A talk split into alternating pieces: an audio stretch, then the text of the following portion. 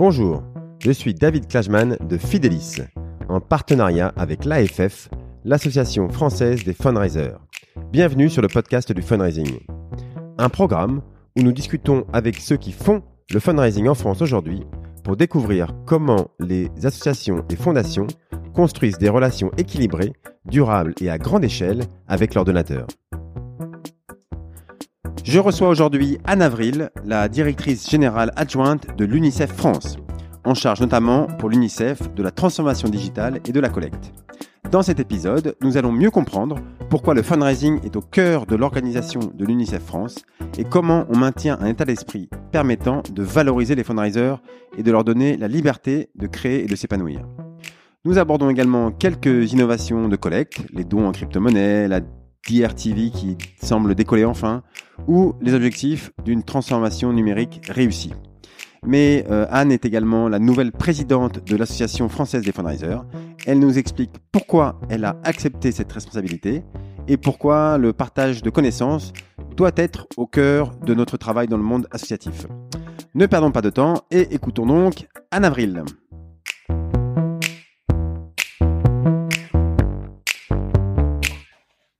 Je reçois aujourd'hui Anne Avril. Bonjour Anne. Bonjour. Alors Anne, euh, tu es la directrice générale adjointe de l'UNICEF France et tu es euh, en charge notamment de, pour l'UNICEF de la transformation digitale et de la collecte. Tu es également depuis la semaine dernière la nouvelle présidente de l'Association française des fundraisers.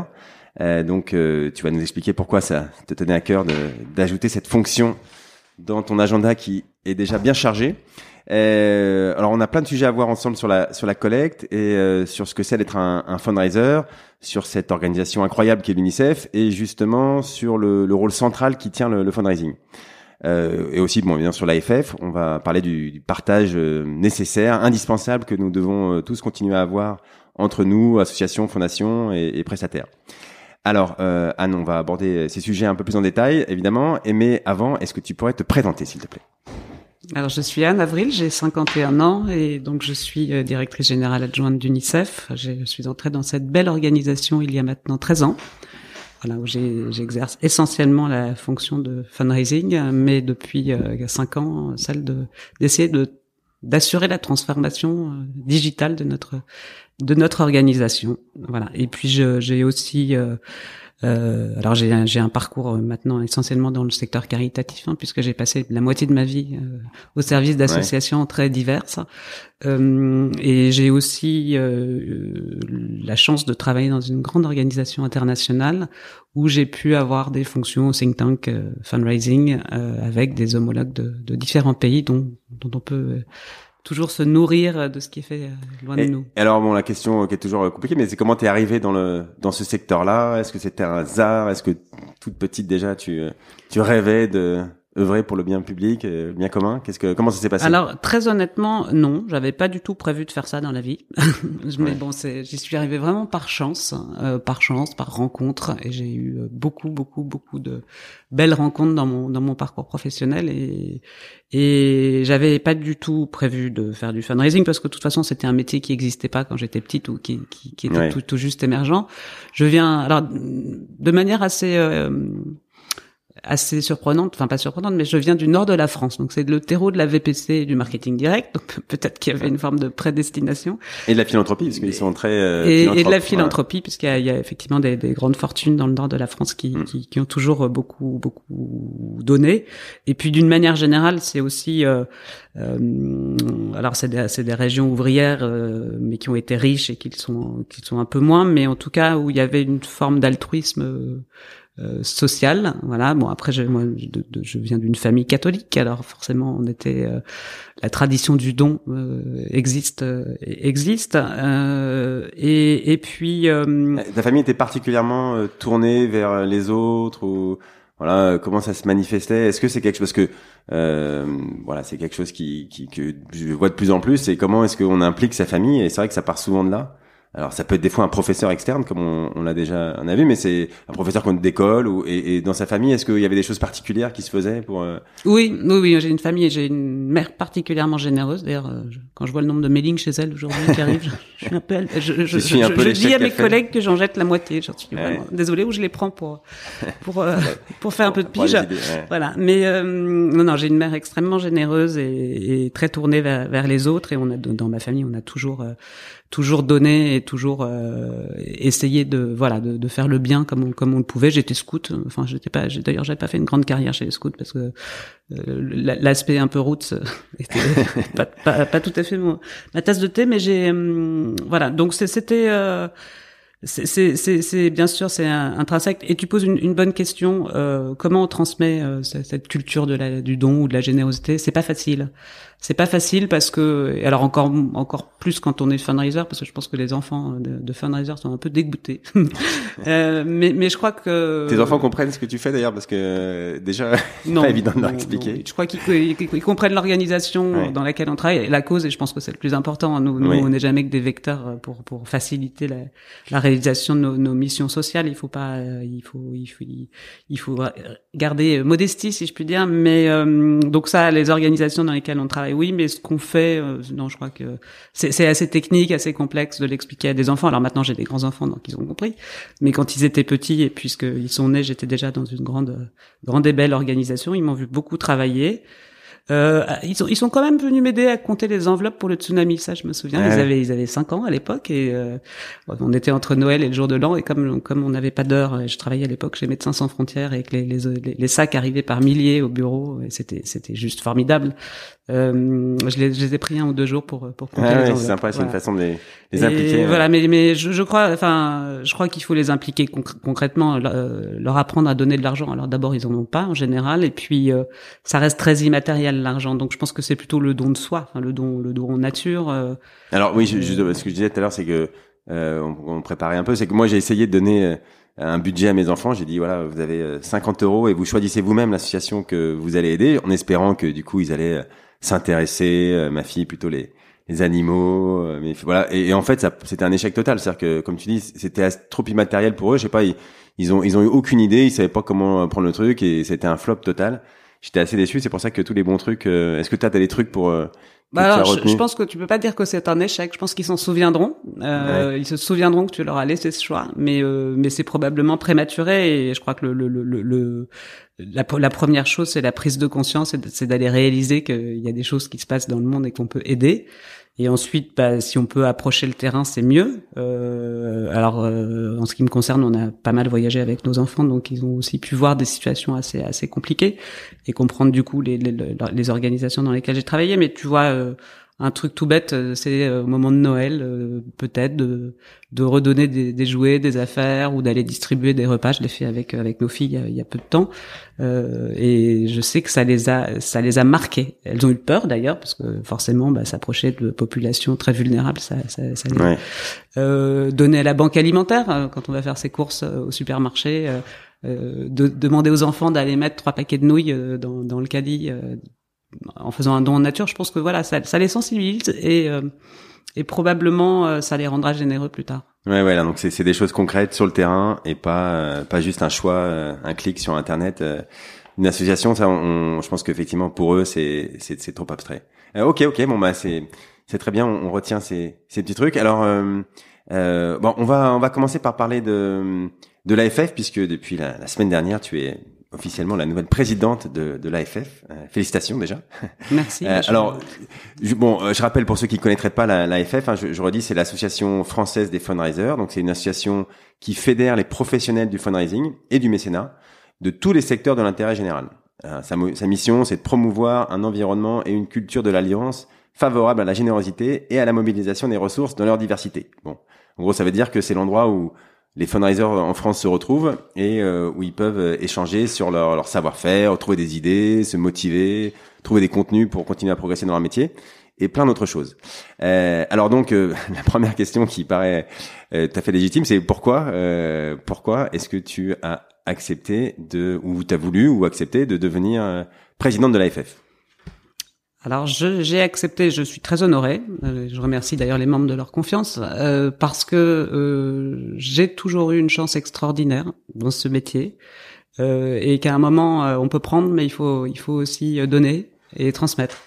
Et j'ai croisé des personnes, beaucoup sont d'ailleurs membres de, de l'AFF, euh, qui m'ont qui m'ont aidé, qui m'ont formé, euh, qui m'ont transmis et à mon tour j'ai trouvé que c'était le moment de prendre des responsabilités dans cette dans cette organisation qui a qui s'est développée de façon euh, incroyable. J'ai connu l'AFF à ses débuts il y a une vingtaine d'années, enfin l'AFF a 30 ans, mais moi je suis arrivé dans le secteur du fundraising il y a 25 ans et, euh, et voilà, j'ai vu cette, cette, organisation se transformer, rebondir pour, pour, pour être ce qu'elle est aujourd'hui, avec les difficultés qu'elle connaît, puisqu'elle doit aussi euh, se réinventer. Hein. Euh, le modèle économique sur lequel on, on, semblait bien assis il y a deux ans a été bouleversé comme beaucoup d'autres choses dans ce monde.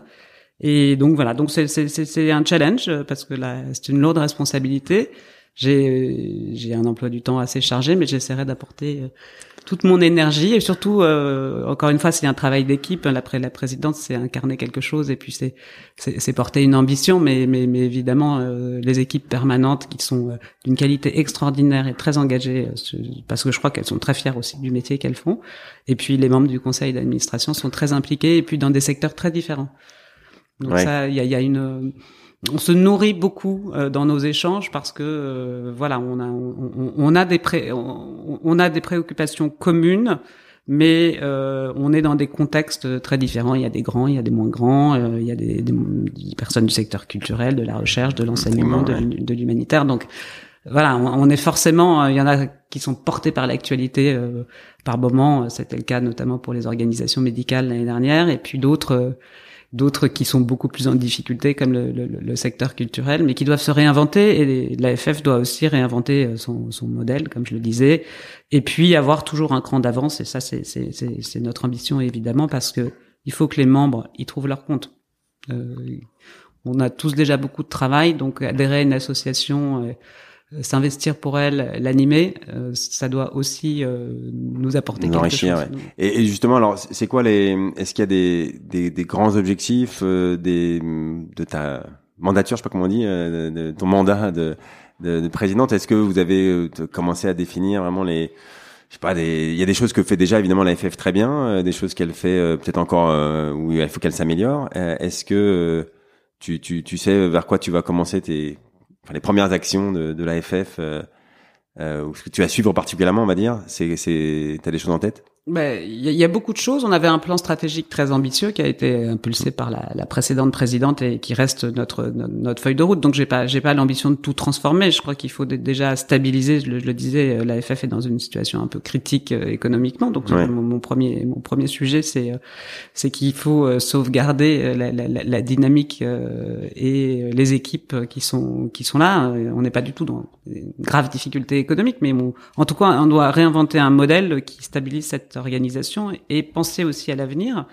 L'avenir, euh, bah, c'est, c'est. Parce que le, pardon, je t'interromps, mais le modèle économique, évidemment, tenait beaucoup sur le, le présentiel et, et, les événements, euh, et, et, évidemment, ça, ça a été mis euh, à mal par la, la crise sanitaire, qui, bon, j'espère, euh, va, s'arrêter un jour, mais, mais effectivement, les événements digitaux à distance, les gens en ont un peu marre, mais bon, bah, c'est aussi quand on a que ça, on est très, quand même très content d'avoir ça et et pas rien. D'ailleurs, je rappelle que le séminaire annuel est dans deux semaines, trois semaines, euh, fin juin, donc il faut aussi euh, s'y inscrire. Mais euh, bon, donc ouais, ce modèle-là, il, est en train d'être euh, bah, il va falloir trouver un modèle hybride, hein, comme euh, c'est très à la mode le terme hybride en ce moment, mais il va falloir trouver un, un, un, modèle hybride. Mais si on fait des formations qui vont qui vont probablement se digitaliser. Alors c'est l'opportunité d'aller beaucoup plus loin. Hein. Ça c'est c'est qu'on peut on peut finalement embrasser tous les fundraisers de la planète grâce au. Alors, On peut arriver avec le, le, séminaire de juin à voir l'Europe, le Canada, mais je pense qu'on peut on peut aller beaucoup plus loin.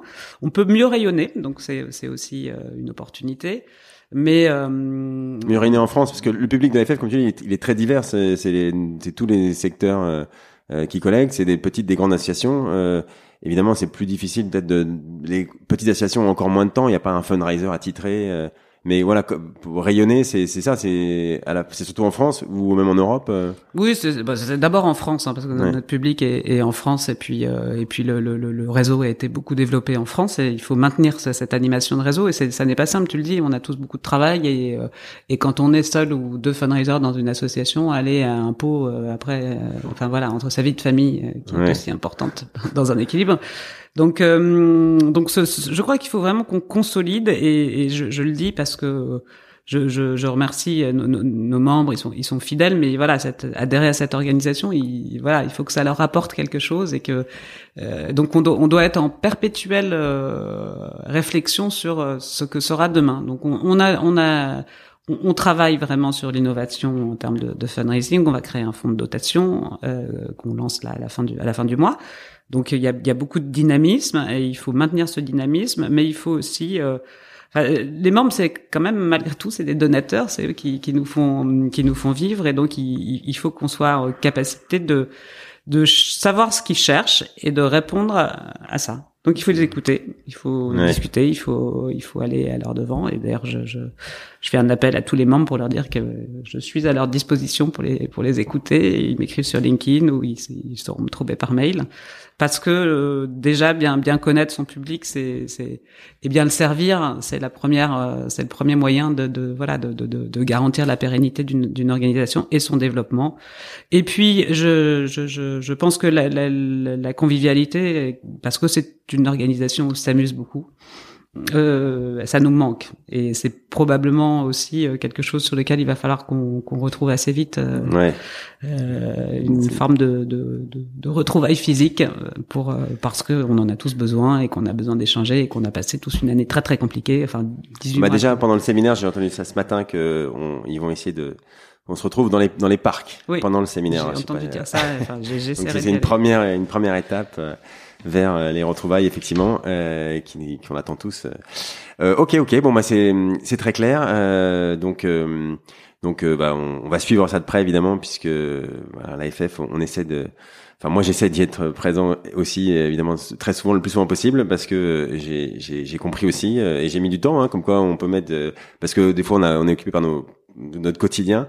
Euh, et en fait, dès qu'on commence à, à s'y impliquer, en fait, c'est vrai plus on s'y implique et plus on en retire des choses aussi. Donc, euh, c'est toujours ce mix-là qu'il faut euh, qu'il faut réussir à trouver. Et souvent, le, premier effort, c'est c'est à faire par soi-même et après on, on le regrette pas. je parle de mon expérience personnelle. Je, tu témoignes très bien, David. Je, te, je vais te prendre comme ambassadeur. ok. Euh, alors bon, on, va parler maintenant de, de l'UNICEF, bien sûr. Alors euh, l'UNICEF que tout le monde connaît, donc euh, je, je vais pas présenter l'UNICEF. Par contre, ce que les gens connaissent pas forcément, c'est l'organisation interne de, l'UNICEF, le rôle des différents bureaux de l'UNICEF. Alors, est-ce que tu pourrais commencer par nous expliquer rapidement ce que fait le, bureau France par rapport à l'UNICEF international et, voilà, c'est quoi le rôle des bureaux locaux? Alors, UNICEF France, c'est ce qu'on appelle un comité national. Euh, un comité national, c'est-à-dire c'est une association de droit local, donc de droit français en, ce qui nous concerne, qui euh, qui a qui a été euh, créé alors pour nous en 1964, mais d'autres bureaux UNICEF ont été créés un peu partout en Europe, à peu près au même, même moment et aux États-Unis et en Asie, dans des pays riches pour euh, deux raisons. la première, c'était de, de, de collecter des fonds donc j'insiste voilà, là-dessus parce que c'est dans l'ADN. Euh, et le, la, la, la, seconde, parallèlement, euh, était de d'assurer la défense et la promotion des droits de l'enfance sur le territoire national. Donc ce qu'on appelle le plaidoyer mais euh, je, je, parle de la défense et la et, et la promotion des droits de l'enfant parce qu'il y, y, a évidemment deux sujets. Donc ça, ça c'est vraiment le, les deux piliers de notre euh, organisation et on, on fonctionne. Je, ça va peut-être vous paraître un peu surprenant, mais comme un réseau de franchisés et on est 39 pays dans le monde, de l'Italie au Japon, passant par la Nouvelle-Zélande euh, et, euh, et les États-Unis ou le Canada, à collecter des dons et à rapporter, enfin toute notre collecte, une grosse partie de notre collecte à UNICEF. Donc c'est vraiment une association enfin, une organisation pour ce qui concerne les comités nationaux très euh, fundraising driven comme on dit parce que l'association la, la, a toujours eu besoin de moyens financiers pour euh, même si elle est financée en majorité toujours par les États mais de moins en moins Euh, et donc, euh, on a dû euh, développer la collecte de façon très importante dans, dans, dans, les pays que je viens de citer. Et ça, ça représente quel pourcentage des, des, des gens, par exemple, le, le fundraising sur, un, sur le Bureau France? Alors en, France, on est donc on est à peu près 120 collaborateurs et 40% des équipes sont dédiées au fundraising dans le département du fundraising. Si j'ajoute euh, les services support, les fonctions support, on doit être plutôt à 70. Euh, ah Donc c'est vraiment une grosse partie de notre de notre euh, de nos équipes. Donc ça, bah, de fait, tout le monde s'intéresse à la collecte, donc ça rend les choses plus faciles et plus confortables quand on est un bureau de collecte et de plaidoyer que quand on est une organisation qui mène des programmes sur le, sur le terrain. Donc quand je dis que j'ai beaucoup de chance, c'est que oui, c'est une fonction qui est très valorisée dans notre organisation, qui est aussi bien sûr très surveillée, très scrutée. On peut pas faire ce qu'on veut, euh, mais on a un bureau à Genève, un bureau central qui nous voilà, qui avec qui on est en lien permanent et qui avec qui nous nourrit, qui nous subventionne aussi quand on veut se lancer dans l'innovation. Donc on a on a vraiment cette culture du fundraising. Et puis alors chose importante, UNICEF a commencé ses activités collecte donc en 64 le marketing direct c'était pas ça. Donc en en vendant des cartes de vœux donc ça, c'est vraiment dans. Tu connais bien cette activité, je crois, euh, en vendant des cartes de vœux à travers un réseau bénévole qui s'est monté comme ça. Et aujourd'hui, on continue, même si c'est une activité qui est beaucoup plus modeste, mais elle, elle reste et puis elle reste vraiment culturellement euh, importante, pour, importante pour, pour, pour, pour, notre réseau. Les, les, bénévoles continuent à vendre des cartes chaque année avec dans des stands et, euh, et donc c'est comme ça qu'on a commencé euh, et avec succès, hein, puisque jusque jusque jusqu'à à peu près mon arrivée, je sais pas moi qui ai tué l'activité, mais jusqu'au début des années 2000 c'était une part très significative de notre collecte euh, dans les ventes. Ce qui nous rendait d'ailleurs un modèle un peu atypique parce que cette activité commerciale euh, euh, était pas tout à fait euh, pas, pas tellement appréciée, on peut le dire comme ça parce que ben c'était voilà, ça faisait de nous des marchands et des fundraisers. Ah oui. Alors qu'aujourd'hui, je pense que beaucoup d'organisations euh, se sont réinventées et ont accepté de se lancer dans des activités plus lucratives et plus marchandes, et puis que c'est peut-être l'avenir du fundraising. Euh, c'est aussi euh, de mixer cette, oui, ce don. 100% don et puis de, bah, les ça faire tellement de choses en fait ça c'est aussi un, un, grand thème on fera des épisodes là-dessus aussi c'est qu'en fait on se rend pas compte de tout ce que les assos savent faire en interne et qu'elle pourrait euh, proposer euh, comme service, euh, ne serait-ce qu'en fundraising, voilà, en digital. Bref, il y a, y a, plein de. Mais bon, c'est un, un, autre thème et, et c'est juste pour dire que on a une richesse au sein de, des organisations et des associations qui qui souvent peuvent pourraient être commercialisées, mais mais on le fait pas forcément. Et euh, voilà. En tout cas vous vous avez fait avec les, les cartes de vœux. C'est alors moi j'ai du coup c'est j'aimerais que tu nous donnes des conseils pour diffuser cette culture du, du fundraising dans nos associations. Euh, voilà c'est on, on, comprend bien que c'est pas une grande décision. On se dit pas un jour euh, tiens je vais euh, je veux que mon association elle soit euh, fundraising driven comme tu dis. C'est toute une série de décisions de discussions qui doivent infuser dans une dans l'organisation. Moi moi je vois encore beaucoup d'associations qui même des certaines qui sont nationales hein, qui sont assez grandes qui qui sont pas vraiment euh, bah, dédiés au fundraising déjà et dont le dirigeant qui parfois a un certain âge hein, euh, ben on, on, voit bien qu'il il a pas cette culture du fundraising. Euh, alors des fois c'est c'est tout à fait louable qu'il a pas la volonté de se développer hein, il y a des associations qui veulent pas grossir pour des raisons euh, x ou y. Euh, mais mais alors quand le conseil d'administration a la volonté de se développer euh, comment est-ce qu'on fait pour bah pour pour mettre le fundraising au centre de ça? Est-ce que tu peux nous donner quelques je sais pas quelques tips? Qu'est-ce qu'est-ce que à la fois dans l'organisation des, euh, je sais pas, des réunions, euh, de la valorisation des fundraisers, je sais pas. Qu'est-ce que, qu'est-ce qui fait que chez vous ça fonctionne et qu'on est fier d'être un fundraiser pour euh, au sein de l'organisation? Alors je je crois qu'il faut pas mettre le fundraising comme une fin en soi. Je pense que c'est, c'est l'échec qu'on fait. Ce qui est, ce qui est important, c'est, euh, c'est de mettre en valeur ce que les, les actions qu'on mène et puis euh, les donateurs. Ça, j'insiste beaucoup parce que le, le donateur finalement c'est, c'est lui qui, enfin le donateur, le bienfaiteur, on l'appelle comme on veut, euh, parce que quelque part ça incarne beaucoup euh, notre activité et et je, voilà, j'ai le souvenir, moi, par exemple, d'un président d'une grande organisation, Médecins sans frontières, pour ne pas la nommer, qui tous les matins, quand il passait, euh, il arrivait très tôt et notre service relations donateurs ouvrait à 8h30. Et bien, il allait euh, embrasser euh, les trois collaboratrices et leur dire alors c'est quoi la température? Ah oui. Ça m'a beaucoup inspiré. Alors il a été mon président pendant quelques semaines parce que c'était un changement à l'époque, mais j'avais trouvé que c'était assez admirable. Et en fait, il faut arriver à emmener sa gouvernance vers euh, ce lien avec ses collaborateurs, avec euh, avec ses euh, avec ses donateurs surtout. Je pense qu'ils sont toujours touchés par par les histoires de donateurs, les motivations de donateurs. Montrer des slides avec de la data, des bases de données, machin, c'est pas comme ça qu'on gagnera parce que c'est un débat trop technique. peu, voilà. Et et puis il faut quand même rappeler que le fundraising c'est les moyens de l'action. Enfin c'est souvent une partie des moyens de l'action et que euh, c'est vital pour pour certaines organisations, ça ne l'est moins pour d'autres, mais qu'en tout cas c'est un moyen d'équilibrer et d'assurer la pérennité de, de son organisation. Euh, je vais parler d'une initiative alors qui, qui n'est pas française mais qu'on a qu'on a qu'on a développée et que j'ai trouvé vraiment géniale. Alors là on a, je pense que ça a été tellement plébiscité, j'étais j'étais trop fière. En fait, j'étais trop fière de. C'est le Sankaton. Donc on, l'a fait en septembre 2019 et en fait on a proposé à chaque collaborateur et à chaque bénévole, euh, donc on a à peu près 6000 bénévoles, de euh, d'appeler nos donateurs. Donc on leur a donné un listing de sur Excel de 10 personnes, euh, voilà, à appeler à leur convenance avec un petit script pour ceux qui le souhaitaient et en disant en fait on vous appelle et on vous demande pas d'argent pour une fois. Alors je suis désolée pour les call centers qui sont passés après ont dû un peu souffrir. Mais enfin on a on a on a dû, on, a dû appeler 5000 5000 donateurs donc c'était pas c'était pas énorme. Mais euh, et voilà on vous appelle euh, juste pour vous dire un grand merci. Alors on a appelé essentiellement des donateurs réguliers ou des donateurs très généreux.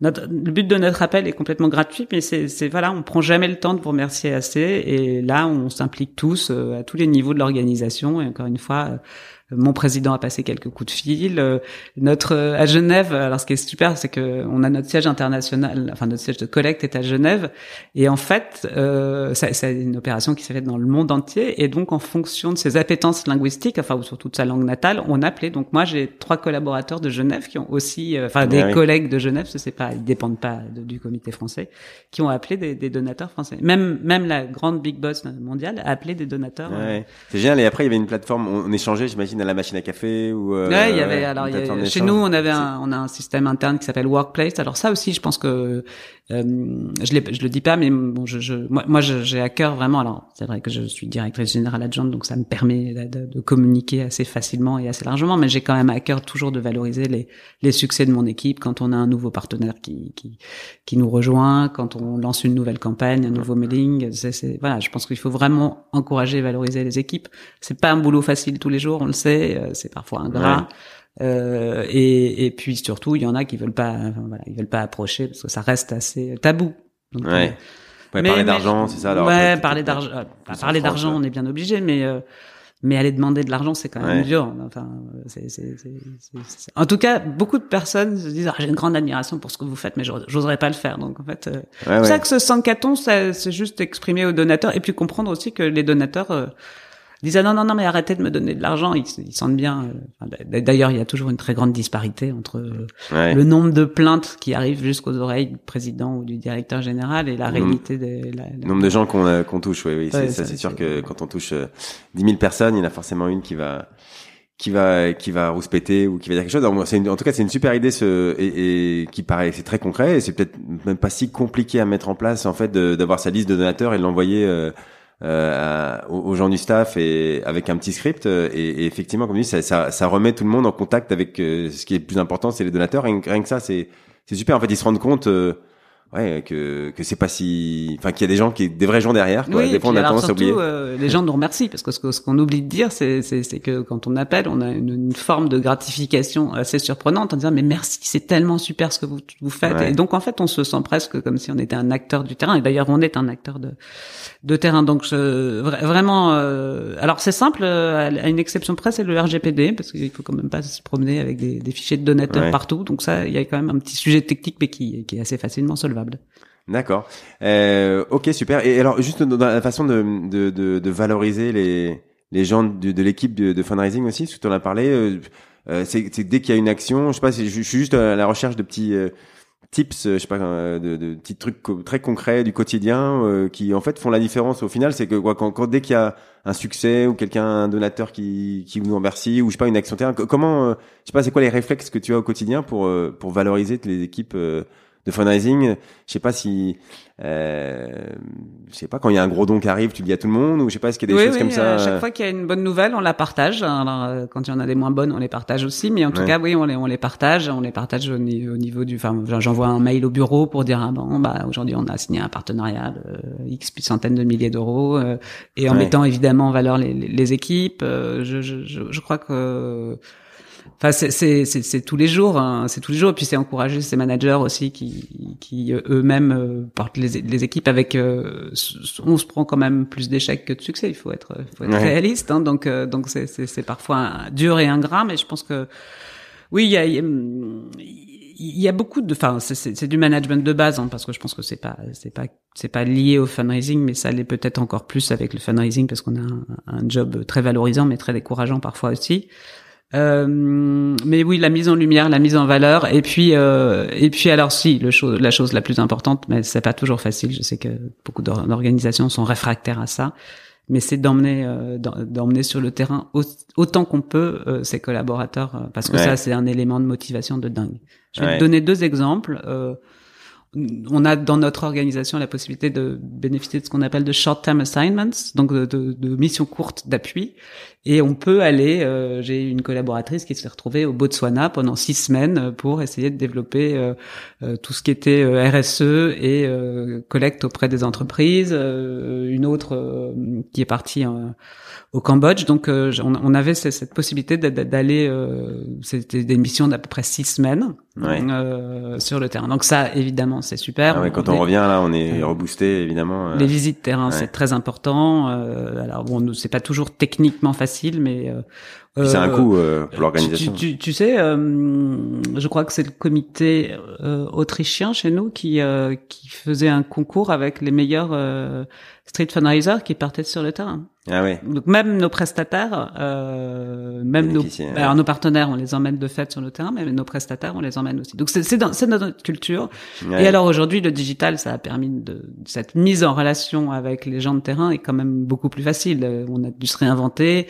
Moi, j'ai fait mon premier virtual field trip euh, avec quelques grands donateurs en Inde l'année dernière. C'était hyper bien organisé. C'est ah un boulot de réalisation. ça dure combien de temps? C'est quoi? Ça dure une heure à peu près. Et il y ah avait quatre personnes du bureau indien qui nous qui nous parlaient en direct. Euh, alors euh, l'un de, ah d'une école, l'autre d'un centre de soins, le troisième. Dans et ils sont donc ils sont dans l'école, dans le centre, et puis ils, se baladent avec leur caméra. Ça, absolument. Et, donc on, a cette et, et c'était réservé au staff. C'était réservé au, au, directeur du fundraising. Enfin, c'était réservé à tous les fundraisers. Nous, notre grand grand séminaire annuel du fundraising, il est fait en virtuel depuis. Alors en plus, ça avait été décidé avant le Covid, donc euh, parce que ça coûte très très cher ces voyages et puis c'est très mauvais pour la planète en plus. Donc on commence quand même à avoir une prise de conscience. Donc on a on a commencé à, à faire euh, à faire ça euh, de façon virtuelle et à, le répondre de, de, plus en plus. Et, et on est très inventif et je crois vraiment qu'on peut on peut presque tout faire. Ça demande des moyens techniques il faut sinon c'est c'est très vite euh, c'est très vite casse-pied il faut ouais. mais ça, et avec les donateurs d'ailleurs c'est pas une euh, quelque chose que vous faites aussi avec des, des je sais pas des grands donateurs si si, si si bah écoute après-demain j'ai une visite terrain Cameroun ah avec avec une une écrivaine camerounaise. Donc en plus on essaie de, de, euh, d'avoir un angle d'avoir un angle un petit peu c'est sur l'émancipation des femmes. On a on a eu une visite euh, virtuelle au Liban début janvier avec tous les grands donateurs qui avaient enfin grands donateurs entreprises qui avaient donné pour le ah pour, le Liban et c'était quelques mois après les explosions à Beyrouth pour faire le point. Alors en plus ils, étaient en train d'être confinés donc toute la mise en scène qu'on espérait on n'a pas pu le faire parce que les écoles et les hôpitaux étaient fermés. Mais c'était quand même super et non, je crois qu'aujourd'hui on peut on peut faire des choses formidables, euh, mais bon, ça demande quand même beaucoup de beaucoup de préparation. Ouais, ouais, ouais, c'est ça. C'est pas juste, euh, je mets ma webcam et, oui, j'envoie un mail au donateur pour dire. Venez, venez. Et puis alors, l'étape suivante, ça va être de mettre en relation les les donateurs ou les collaborateurs d'ailleurs et les bénéficiaires parce que pour l'instant on passe quand même ah toujours beaucoup par le prisme de, de ceux qui font l'action sur le terrain euh, mais mais mais mais mais l'avantage des, des, vraies visites, c'est de pouvoir être en, en, prise directe avec les enfants euh, pour ce qui nous concerne, mais ça peut être tout à fait autre chose pour les pour les organisations euh, qui défendent l'environnement ou euh, que sais-je, ou la recherche par exemple.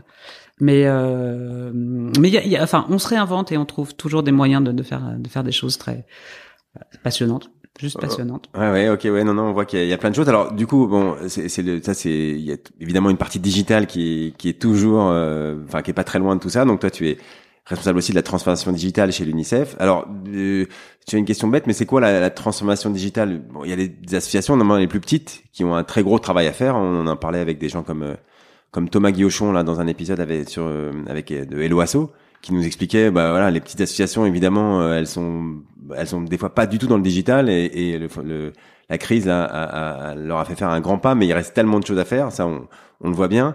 Euh, L'UNICEF, évidemment, ça fait longtemps que la transformation digitale elle a, elle a démarré. Mais euh, euh, où est-ce que tu peux nous dire où est-ce que vous en êtes et qu'est-ce qui vous reste à faire? C'est quoi les, les grands enjeux de transformation digitale dans les dans les prochaines années? Ah, c'est une bonne question, mais on a non. Là, là, alors déjà, il y a, y a, deux choses. Je, je, le redis parce que c'est important. Le digital, c'est pas une fin en soi. Le digital, c'est un moyen d'amplifier euh, la portée de ces actions et le digital doit être au service de la stratégie et pas l'inverse. C'est pas, on va pas faire une stratégie digitale. Enfin, on peut en faire une, bien sûr, mais euh, et, et, ça pose ça pose beaucoup de questions parce que où est-ce qu'on loge le digital? Est-ce qu'on le met à la com? Est-ce qu'on le met à la collecte? Est-ce qu'on est enfin tout, tout ça en plus ça a un impact mais mais voilà. Donc euh, la transformation digitale c'est d'essayer d'inculquer une culture digitale les s'aimer dans l'ensemble de l'association. Je crois que sur la, les aspects de collecte et de communication, même les petites associations ont, grâce à des plateformes comme Hello Asso ou d'autres, la possibilité justement de collecter des dons. Donc ça, c'est c'est déjà plus un problème technique parce qu'il y avait des aspects techniques. Donc là, ces plateformes permettent de faciliter. On démocratisait. Euh, on démocratisait, euh, voilà, comme, comme comme les plateformes de dons en ligne. Nous, on l'a externalisé parce qu'on n'avait pas les capacités techniques à, le faire. Mm. Donc euh, donc je crois que c'est plus une difficulté technique, c'est comment est-ce que euh, justement on utilise le digital pour amplifier euh, la portée de sa collecte et aussi euh, ben finalement créer des communautés qui euh, deviennent des supporters et peut-être des donateurs ou en tout cas des, des, des personnes qui sont intéressées. Euh, ça, c'est pour la partie collecte, communication, et puis comme porter les campagnes, évidemment. Maintenant, euh, la transformation digitale, ça va bien au-delà de ça. C'est aussi euh, comment j'embarque finalement tous les publics de, de, de mon organisation, tous les publics internes, j'entends, et, et, et, on utilise le digital pour mieux travailler ensemble, pour mieux échanger, pour mieux communiquer. Et moi, j'avais accès notre notre stratégie sur deux points, c'était la communication interne, hein, parce que malgré tout, euh, même si on a tous les moyens de communication, euh, il y a des trous dans la cuirasse. Et comment euh, Moi, j'avais j'avais le rêve de pouvoir, si je puis dire, lever une armée de bénévoles hein, s'il y avait une urgence dans le monde que tout le monde à 7 heures du matin reçoive son SMS ou euh, son WhatsApp en disant euh, tu vas au bureau de poste chercher ton kit et, tu vas euh, au champ d'à côté et tu distribues des flyers ou des enveloppes flap ou voilà. Bon, c'est pas encore tout à fait ça, mais j'espère je, qu'on n'en est pas loin. Donc donc voilà, donc c'est c'est c'est et, et, et c'est comment est-ce que on utilise les pratiques digitales de nos publics pour les euh, pour, pour amplifier encore une fois la, la, la portée de nos actions. Donc euh, euh, là aussi, on, on, on l'a vu. Alors c'était un sujet qu'on avait beaucoup soulevé quand on avait fait nos ateliers. On a fait des ateliers avec tout, le monde en interne. Mais euh, comment est-ce que par exemple le digital pouvait aider la scolarisation des enfants qui étaient hors du système scolaire français. Je pense aux enfants migrants, aux enfants roms. Euh, comment est-ce ah qu'on faut utiliser, voilà, le digital pour ça.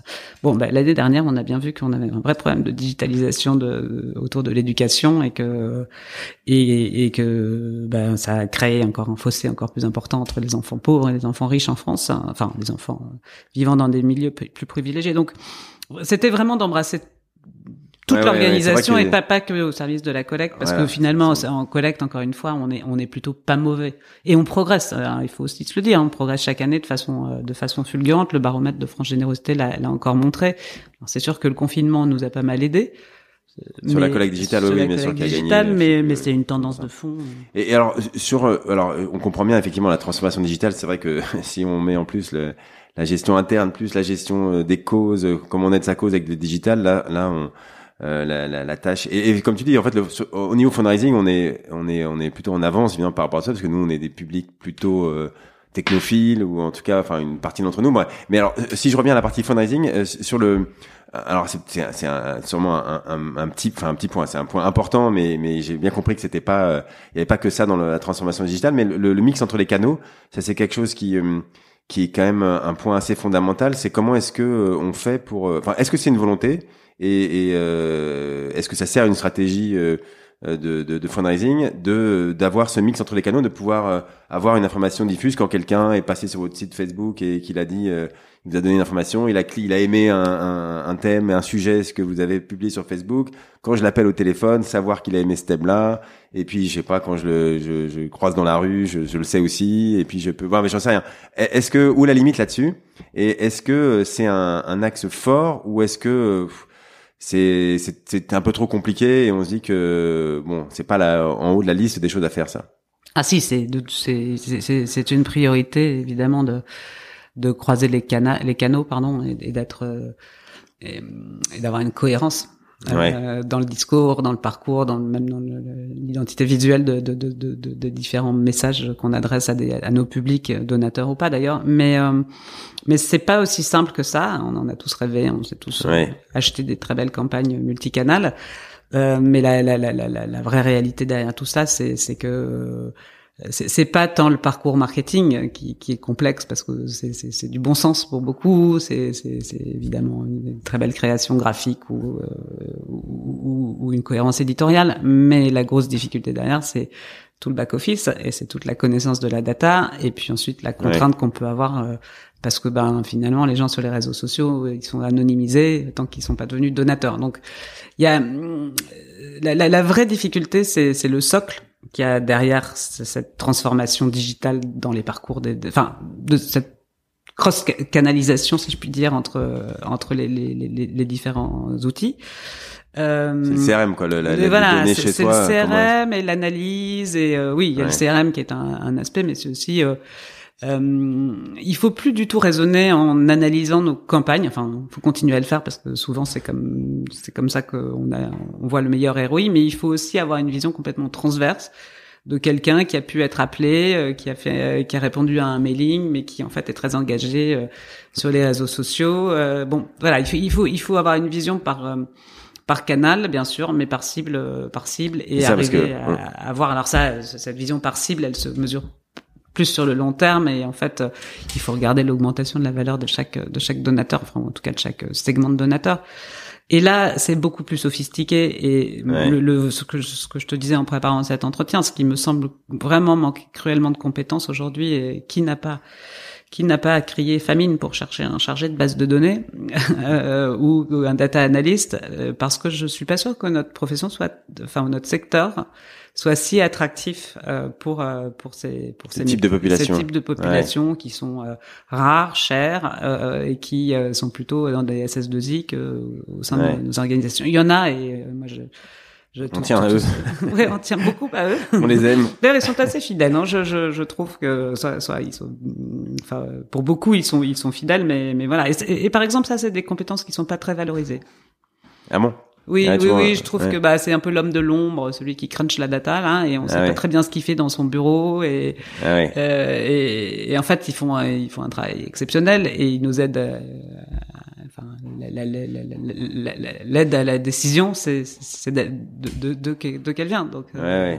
ouais, ouais. ouais juste pour préciser ce que tu disais tout à l'heure, c'est que effectivement, par exemple, euh, sur une campagne euh, téléphone, parce que pour parler d'un un sujet que je connais bien, on va vous dire, euh, bah voilà, vous avez tant de gens à appeler, euh, et puis à la fin, on va calculer le nombre de dons que vous avez reçus, et on va dire, bah la campagne, elle a marché, elle a pas marché, elle a moins bien marché que la dernière, elle a marché. En fait, maintenant, on est un peu sorti de tout ça et, euh, et la campagne elle peut elle a il y a des gens qui ont fait un chèque évidemment mais il y a des gens qui ont donné euh, bah, sur le sur le site web de l'UNICEF, ça on, on peut les suivre, mais il y a des gens qui ont donné euh, une semaine après sur euh, sur Facebook, il y a des gens qui sont passés euh, pour être bénévoles, j'en sais rien, et c'est toute cette cette richesse là que, là qui devient compliqué à suivre parce que déjà il faut avoir un CRM, enfin il faut un, un outil de, de, gestion de ces données euh, en interne, ce qui est déjà pas évident. Hein, je crois que tu sais aussi euh, euh, les difficultés que ça peut être. Alors dans les petites organisations et dans les grandes, il y a d'autres types de difficultés, mais voilà, c'est une première étape très compliquée.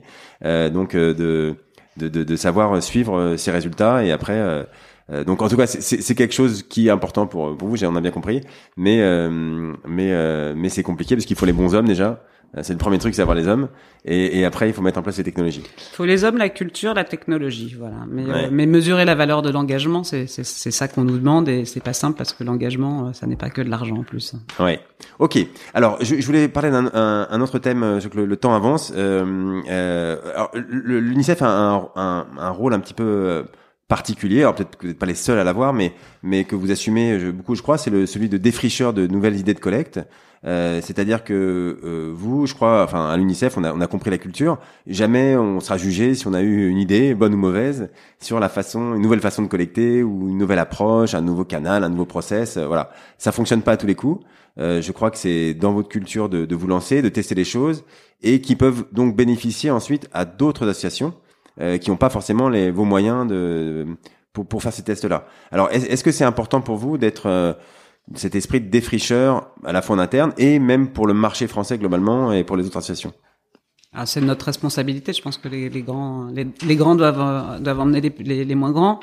Euh, même si je trouve que les moins grands sont souvent plus agiles et plus plus innovants euh, parce qu'ils peuvent se permettre des choses que nous n'osons pas parce qu'on a une structure beaucoup plus lourde. Mais oui, on, on, on a on a cette on a, on a plusieurs chances. Euh, la première, c'est de bénéficier quand même de moyens d'innover, euh, mmh. Y compris des investissements. Euh, la culture, hein, c'est dans notre dans notre association, et puis d'un réseau. Euh, parce que voilà ce, que, ce, qui, ce qui se fait au Paraguay ou euh, parce que ce que, ce que j'ai pas dit c'est que maintenant tous les pays collectés tous ceux dans lesquels on intervient aussi plutôt les pays émergents ou ceux qui étaient en train d'émerger on a des structures de fundraising aussi. On des structures de fundraising et voilà avec euh, avec bah, c'est pour ça que je, je, parlais de ma collaboratrice qui était partie au Botswana parce que est en train de mettre en place du fundraising à la, à la, à la mode locale, hein, mais, euh, mais mais mais dans certains pays ça marche très très bien. L'Inde l'Inde par exemple est un, est un ah exemple. D'ailleurs beaucoup d'organisations ont monté des antennes en Inde. Donc euh, donc oui on a on a cette cette capacité nous de pouvoir bénéficier de on a une plateforme d'innovation en fundraising donc on, on, voit ce qui on voit ce qui ce qui marche ce qui marche pas bien. Après il faut, faut quand même quand on pose des questions un peu plus précises parfois on a mis très très en avant une, quelque chose d'innovant mais en fait on s'aperçoit qu'il y a eu 12 dons derrière. Mais on sait aussi que euh, l'innovation c'est de la sérendipité hein, on trouve pas toujours ce qu'on enfin on, on, se donne un objectif et on tombe à côté de l'objectif mais on apprend beaucoup beaucoup de choses. Donc je crois qu'il faut vraiment aussi euh, et, qu'est-ce qu'on est prêt à partager? Ça, c'est toujours un, un moi, c'est une grande surprise toujours, et je, je, ne cesse d'être étonné de, de, de, la transparence des, des fundraisers. Euh, donc, on, on, échange sur ce qui a marché, ce qui a pas marché. Mais est-ce qu'il y a une limite quand même là-dedans, ce qui serait tout à fait aussi euh, enfin, compréhensible. Euh, Est-ce qu'il y a des choses qu'on garde? Enfin, il y a des secrets de fabrication quand même qu'on qu'on qu'on veut pas partager parce qu'on se dit quand même ça, je vais avoir une, ma longueur d'avance dessus ou pas? Ou comment est-ce que tu raisonnes toi là-dessus? Bah, il y a plusieurs, il y a plusieurs choses. Je pense que oui, bien sûr qu'on garde ses meilleures recettes. On donne pas tous les ingrédients, on en, on en oublie un. Mais euh, je suis, je suis dans, bon, je suis plutôt dans la transmission. Je l'ai dit tout à l'heure. Et puis, euh, de, toute façon, tôt ou tard, les choses, les choses se savent, enfin, ou le s'acquièrent. Et puis, on travaille avec des prestataires qui sont aussi là pour mutualiser leurs moyens. Donc ça, là-dessus, euh, euh je pense que c'est de bonne guerre de faire, de faire comme ça. Après, je euh, enfin, on parlait de défricher, tu vois, euh, et, d'innovation. Et réellement, euh, je vais te donner un exemple très simple. Dire TV, Direct Response Television, c'est quelque chose qui existe depuis 20 ans ou 25 ans. et ça marche partout en Europe. Et je ne sais pas pourquoi ça ne marche pas en France. Ça ne marchait pas. Alors, juste, tu peux nous rappeler ce que c'est? C'est un spot télévision, alors à l'occasion de Noël ou pas uniquement, qui incite à un don. Et les gens ensuite ont un numéro de téléphone sur lequel ils appellent donc en direct, pendant, enfin en général ils appellent bah, au moment du spot, euh, c'est-à-dire dans les trois minutes après le spot. Donc euh, là il faut avoir un staff euh, de centre d'appel prêt à répondre, mais juste pendant dix minutes, ce qui est difficile. c'est ça, hein, on est d'accord. C'est ça, tout à mm. fait. C'est c'est du marketing direct à la, à la télévision. D'ailleurs, mm. Dès, dès qu'on met un numéro de téléphone ou un site web, on est censé susciter une forme d'intérêt ou d'engagement de la part du, prospect. Euh, et, et c'est généralement des spots assez longs, assez émotionnels euh, et très anglo-saxons, pour être tout à fait euh, transparente. Et, et même en faisant des adaptations à la sauce française, ça marchait pas. Et alors une des raisons pour lesquelles c'est ça ne c'est pas que ça marchait pas du tout, mais une des raisons pour lesquelles le retour sur investissement était très mauvais, c'est qu'en France c'est un tu audience. Plus plus le spot est long et caritatif, plus il fait perdre de l'audience, donc plus les médias nous le facturent cher.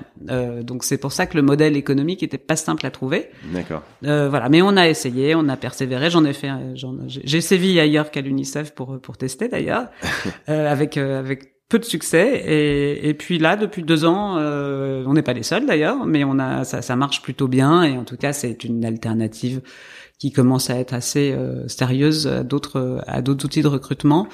Euh, moi, je le recommande surtout sur le face à face ou en fin d'année, évidemment, parce que sur du don ponctuel euh, hors saison, c'est un petit peu, c'est assez peu rentable, euh, ou hors euh, ou hors urgence. Mais euh, c'est un exemple parce que c'est c'est vraiment un vieux truc. Hein. Ouais, ouais, ouais j'en entends parler. C'est vieux comme Hérode, donc. Ouais. Mais comme quoi, quand on, on, insiste, on le fait différemment. Chaque année, on, on on, on, change un petit peu un ingrédient comme tu dis et à la fin euh, ça marche mais voilà il faut le tenir dans la durée quoi. Il faut le tenir dans la durée il faut, faut aussi faire abstraction d'un contexte euh, très porteur ces deux dernières années euh, sur, le, sur voilà et après il, la télévision c'est le paysage audiovisuel c'est complètement atomisé aussi donc euh, ça c'est alors voilà typiquement dans les recettes qu'on partagerait pas c'est le plan média d'une bonne recette de d'IRTV. Ah oui, d'accord. C'est parce qu'on a mis tellement de temps à la trouver, on a investi beaucoup. Après, le spot, il est visible par tous, donc ça, c'est, on peut copier et essayer d'adapter à, sa, à la sauce de son organisation, mais c'est, mais c'est vraiment passionnant. Enfin, je trouve que c'est passionnant parce que c'est vraiment quelque chose où on n'a jamais lâché, on est revenu à la charge tous les trois, quatre ans en général, avec beaucoup de déceptions. Ça fait vraiment partie des quelques flops euh, à mon actif, si je puis dire. Mais, mais c'est pas grave, on a persévéré en se disant, mais pourquoi ça marche en Espagne, pourquoi ça marche en Italie, et pourquoi en Belgique, et pourquoi pas en France, quoi. Il y a un problème.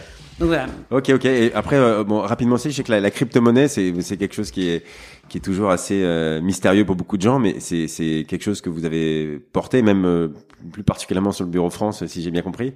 Mais voilà, en, juste en, en 30 secondes, tu peux nous dire, c'est un, un, autre exemple de, de choses modernes et, et, nouvelles et qui ont un potentiel, les dons en crypto-monnaie? Alors euh, oui, oui, la, la, la première opération qu'on a faite, c'était une belle opération de com, euh, mais on a été quand même la, la première organisation à recevoir des, des crypto-monnaies. De mémoire, on, on, a on a 10, 10, crypto-monnaies différentes euh, qu'on peut encaisser. crypto-monnaie, je, je rappelle aussi, hein, c'est bah, le Bitcoin le plus connu, mais il y en a d'autres, hein, Ethereum, etc.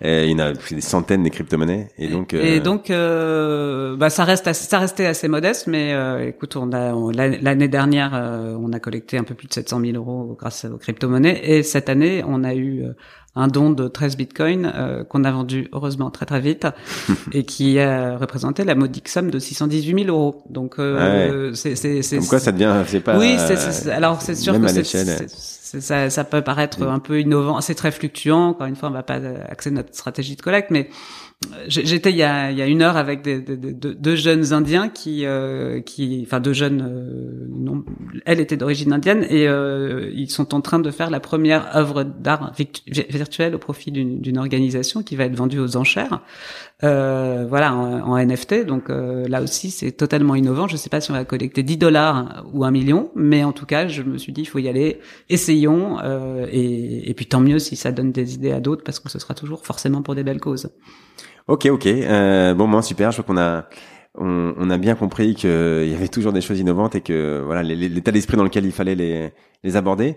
Euh, alors j'ai juste une, une, dernière série de, de petites questions parce que je, je profite de t'avoir de ta ton expérience maintenant comme tu dis significative sur le secteur. Euh, alors ce sera un peu décousu mais mais euh, je, je l'ai fait dans le dans le désordre. Alors j'ai une question très générale mais euh, pareil, c'est quoi être un fundraiser pour toi? Est-ce que c'est est-ce que c'est celui qui bâtit le, pont entre le donateur et celui qui fait l'action sur le terrain? Est-ce que c'est ça euh, la meilleure définition du, du fundraiser?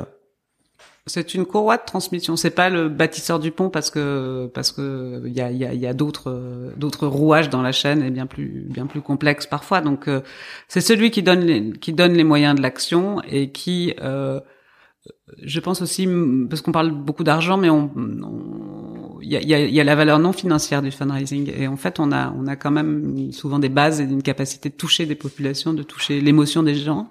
Et euh, donc c'est un peu plus que de l'argent, euh, ça c'est sûr. Et, et c'est une mise en relation effectivement entre des causes et des et des personnes qui qui veulent aider et qui euh, de façon très modeste, enfin modeste dans, dans la mesure où souvent les donateurs sont assez modestes parce qu'ils disent mais c'est une goutte d'eau même s'ils donnent 100 euros ou 200 euros, hein, mais euh, reçoivent une forme de, de gratification. Donc je, voilà, c'est un des rouages de la chaîne. Je reste assez modeste sur nos, sur notre action, et, mais mais, mais c'est un maillon essentiel. D'accord. Euh, alors juste un autre sujet qui me qui me tient à cœur, c'est la gestion des des, des plaintes euh, et on a, tu l'as abordé tout à l'heure, mais je, je, juste je refais un petit focus dessus. Euh, moi, j'aimerais bien un jour tordre le cou à cette cette à cette gestion des plaintes parce que euh, bah, dès qu'on parle de sa cause, dès qu'on diffuse, dès qu'on va voir le grand public, et, ben on se met euh, donc on contacte des centaines, des milliers, des millions de gens euh, parce que je sais pas combien de gens vous touchez, mais c'est en millions chaque année. Évidemment, bah, certaines vont vont se plaindre parce que et on peut faire très très bien son travail, mais certaines vont pas être contentes d'être contactées et donc elles vont envoyer un courrier, un mail, etc., etc. Et des fois ça peut remonter assez haut. Et des fois on peut même, enfin certaines associations qui sont pas ont pas cette culture là euh, en tout cas, n'ont pas l'habitude du, du, du, grand public. Elles sont, euh, elles peuvent même mettre terme, mettre un terme à, leur, à leurs actions parce que le président a reçu un, un mail qui disait qu'on l'avait, enfin quelqu'un l'avait dérangé, etc. Bref, donc il peut le prendre mal. Moi, moi, j'aimerais bien que, que je sais pas, euh, que tu nous dises comment c'est ressenti. Est-ce que, comment est-ce qu'on gère une plainte? Est-ce que c'est est-ce qu'il y a un taux de plainte qui est acceptable? Est-ce que est-ce qu'il faut tous les rendre quand même les regarder de très près? Enfin voilà, comment est-ce qu'on tu, tu, tu, gères ces choses-là et qu'est-ce que tu as en tête quand tu penses aux plaintes? Alors c'est jamais agréable de se prendre une plainte, on est on est d'accord. Et puis alors j'en profite pour euh, pour rendre hommage à ceux qui font le travail exceptionnel de, de les prendre toutes ou d'en prendre une, une très grande majorité. Mais c'est sûr que quand elle, plus elle remonte haut, plus ça plus c'est compliqué à gérer et plus ça ça prend tout d'un coup une ampleur phénoménale. Mais il faut il faut rester encore une fois assez assez modeste. Il y a beaucoup de personnes qui ne se plaignent pas et donc celles qui arrivent, bah, il faut les considérer. Il faut, je crois qu'il faut reconnaître ses erreurs. Hein. La première chose, c'est de c'est de dire qu'on est on est loin d'être parfait. Euh, je pense que la, la, la meilleure des choses, c'est d'arriver à convaincre le donateur que c'était euh, c'était une erreur, qu'on est imparfait. Je crois je crois qu'il faut il faut juste être sincère et honnête dans dans, dans ce qu'on dans, dans la relation qu'on peut avoir. Mais ça, c'est un peu une évidence. Ce, ce que je dis, je, je je, me refuse à faire des statistiques sur sur les plaintes. Et d'ailleurs, on, on, parle, on parle des canaux traditionnels, mais quand on regarde les réseaux sociaux, euh, dès qu'on, dès qu'on, ah là aussi, ça peut faire très très mal, très mal. On est, on, se sent même euh, très agressé. Euh, agressé, voilà. Après, il faut, et puis là, ça peut partir très vite en contre-vérité, enfin des choses. Donc, donc il faut, il faut être évidemment très très vigilant et garder, garder une veille mais euh, et il faut les traiter. Moi, je, je me refuse à ce qu'aucune aucune plainte ne soit pas traitée, même si ça prend du temps. Euh, voilà, même si c'est parfois, un, évidemment, quand c'est très très insultant et qu'il n'y a rien à faire. Euh, mais, euh, mais, mais mais dès, dès qu'on voilà. On, en tout cas, quand les personnes sont donatrices, on se doit de leur répondre. Je disais tout à l'heure que l'AFF, on avait un service à nos adhérents. Là, on a un service à nos donateurs et il faut, il faut absolument le faire. Donc, je, je, enfin, c'est, un, là aussi, c'est un boulot pas du tout valorisé et, et alors qu'il y a une richesse juste incroyable. D'ailleurs, si tu veux que je te raconte une anecdote, hein, je, je, je l'ai avoué, mais jamais, euh, jamais publiquement. Lorsque j'ai postulé euh, chez Médecins sans frontières, il y a donc euh, de, en 2000, euh, oui, c'est ça, en 2000. Euh, l'annonce disait euh, responsable du service donateur. Donc je pensais vraiment que j'allais être responsable de la relation donateur. Et en fait, euh, pas du tout, c'était le poste de responsable fundraising. Mais je suis allée sur un malentendu sur, ce job et, tu vois, j'étais prête à me dire, bah, je vais leur répondre, c'est tellement important de garder les donateurs, c'est tellement précieux. En fait, un donateur, c'est tellement précieux qu'on se doit de le garder. Et donc, tu vois où ça m'a mené, mais, euh, mais c'était vraiment sur un malentendu. malentendu au début, c'est marrant. Euh, ok, alors euh, euh, après, bon, les plaintes, une, une partie maintenant qui, qui, enfin les plaintes ou les, les gens qui rouspètent, c'est, c'est parfois et de plus en plus le RGPD ils vous disent euh, ah mais oui mais comment vous avez mes coordonnées etc etc euh, est-ce que ça cette, cette euh, bon l'intérêt du RGPD évidemment on le comprend tous c'est pas une il y a pas de débat là-dessus mais c'est aussi une contrainte forte évidemment pour pour nous tous qui gérons des données personnelles.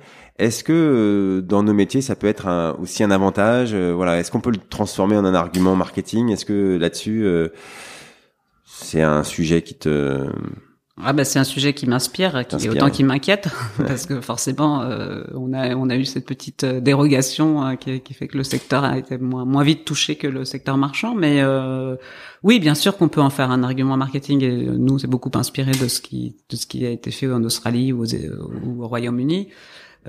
c'est aussi le moyen de renouer un dernier contact avec avec certains donateurs et de le faire avec peut-être plus d'intimité, j'allais dire, ou de, ou de, de manière un peu plus directe que que, que de l'appeler sur une cause en, en particulier. Euh, tu veux dire quoi? Tu veux dire qu'on on contacte le donateur en disant bah euh, je dois vous enfin euh, vous êtes dans mes bases de données parce que vous avez fait un don il y a longtemps. Oui, c'est ça. Et je dois euh, bah, je dois vous rayer de ma liste mais c'est dommage, parce que vous vous rendez compte vous, vous auriez pu sauver trois enfants. Je le fais de façon très très caricatural mais il y a vraiment il y a, y a, y a bah, après chacun doit trouver le ton avec lequel il peut le dire mais en fait, je, il me semble que c'est vraiment le dernier endroit où les gens vont dire euh, arrêtez de me solliciter. Enfin, je veux plus jamais être sollicité par vous. Après, c'est bon, bah, on a une obligation réglementaire, donc il faut s'y, il faut s'y plier. On s'est beaucoup creusé la tête, nous combien de temps il faut les garder, ah pourquoi ça justifie. Euh, on a fait des ateliers. Bon, après, euh, c'est évident que d'abord les personnes sont mieux informées sur leurs droits et, et, et d'ailleurs tu dis que c'est récent, mais dans les dans les plaintes types euh, ouais, depuis toujours c'était comment vous avez eu mes coordonnées. et alors nos pratiques d'échange ne font ne font rien faciliter non plus parce que c'est un peu atypique quand même euh, cette méthode des échanges et de, de ce fait les gens ont toujours les échanges de fichiers entre les, ouais, associations, entre les associations. Euh, ok ok. Bon mais super je crois que Anne on a fait un, bon tour. On, arrive euh, au terme de l'entretien. Alors avant de finir j'ai juste une, une, question un petit peu euh, rituel, c'est euh, bah, est-ce que tu peux nous raconter par exemple ton meilleur échec? Euh, on a bien compris que vous aviez une culture du test et toi-même personnellement, je pense même pas, avant l'UNICEF. Mais est-ce que tu as quelque chose qui, tu as un échec qui t'a vraiment appris beaucoup de choses ou que tu t'en rappelles bah, j'ai eu beaucoup d'échecs, donc euh, mon meilleur, je sais pas, je, sais pas quel, euh, sur quel critère on va le, on va le noter. J'ai eu beaucoup d'échecs et l'échec c'est c'est c'est c'est la meilleure clé du succès, hein, parce que il faut jamais regarder un échec comme un, un échec. Il faut tirer des, des, conclusions. Et bon bref, ça, je, je vais pas vous l'apprendre, mais euh, non, dans les trucs les plus les plus flippants, si je puis dire, oui, c'est quand tu as une émission de télé et que le téléphone sonne pas et que tu as euh, 30 personnes mobilisées sur un plateau en région parisienne et 50 autres euh, dans une région reculée de la France et que le téléphone ne sonne pas, pas. du tout, ouais. Du tout, voilà. Et ça sonne pas euh, au premier appel au don, au deuxième appel au don. Là, en fait, euh, tu te sens vraiment bête. Ouais. tu dis mais qu'est-ce qui a pas marché Pourquoi? Donc tu, tu, tu, tu, tu, fuis le regard des autres en disant mais euh, mon Dieu, j'ai mobilisé tous ces gens un samedi soir pour une émission de télé. Le téléphone sonne pas. Alors en l'occurrence, euh, l'une des raisons c'était qu'il y avait un problème de serveur. Ah oui, alors ça t'a pas aidé. S'il y a zéro appel quand même, c'est qu'il C'est que ça marche vraiment, c'est qu'il y a un problème. Après euh, deuxième vague, il y a eu quelques appels, mais enfin bon, on a peut-être 200 appels sur une émission prime, donc tu vois, c'est c'est quand même rien quand on voit les succès qu'il peut y avoir. Donc donc ça c'est tu vois, c'est c'est bon, c'est l'investissement que tes équipes ont mis pendant des semaines et voilà, c'est c'est tu te sens tu, te sens tout d'un coup euh, tout petit. Mais euh, bon, c'est on s'en remet, on s'en remet toujours des échecs.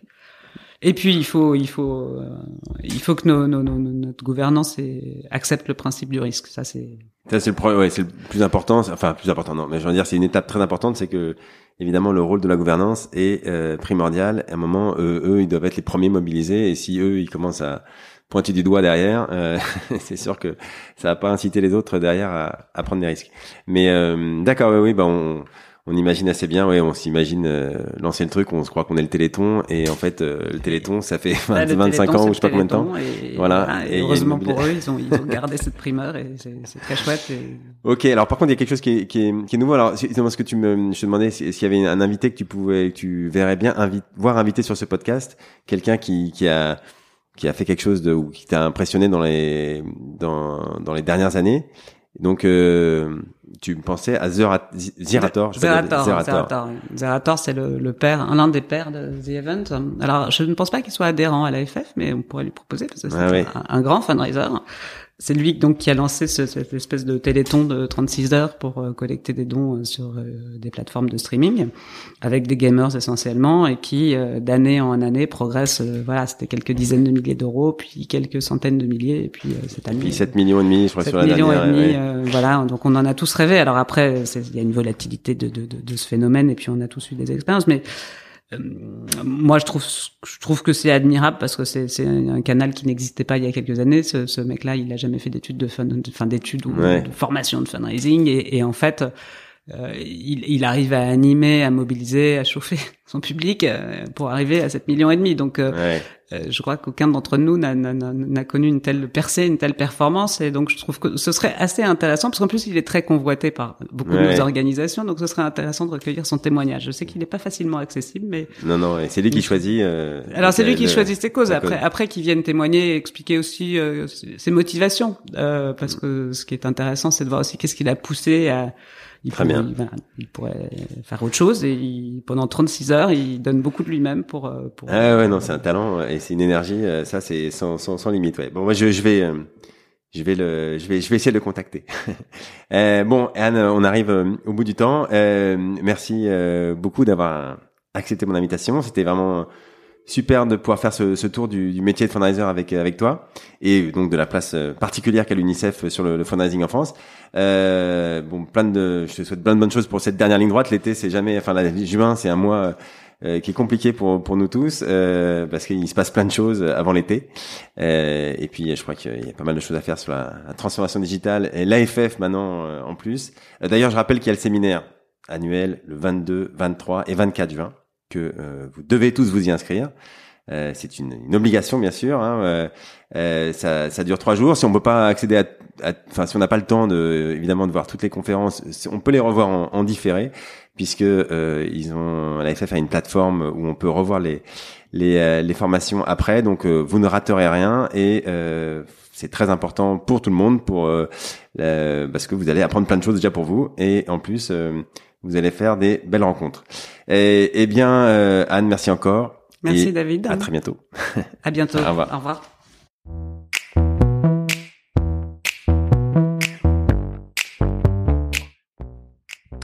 Bravo, vous avez écouté cet épisode du podcast du fundraising jusqu'au bout. Merci de le partager avec deux amis autour de vous, d'inscrire de force tous vos collègues sur leur smartphone et de mettre une note 5 étoiles avec un gentil commentaire pour aider à faire connaître ce podcast. Si vous souhaitez être au courant des nouveaux épisodes, inscrivez simplement votre email sur le site fidelis-cc.fr slash podcast. Fidelis, F-I-D-E-L-I-S. Et si vous voulez augmenter le fundraising de votre association, euh, obtenir des prélèvements automatiques, des legs, des dons, vous pouvez aller sur la page contact du site. Nous adorons aider les associations et fondations à trouver des ressources durables afin de soutenir leur cause. Je suis David Klashman et je vous dis à très bientôt pour un nouvel épisode.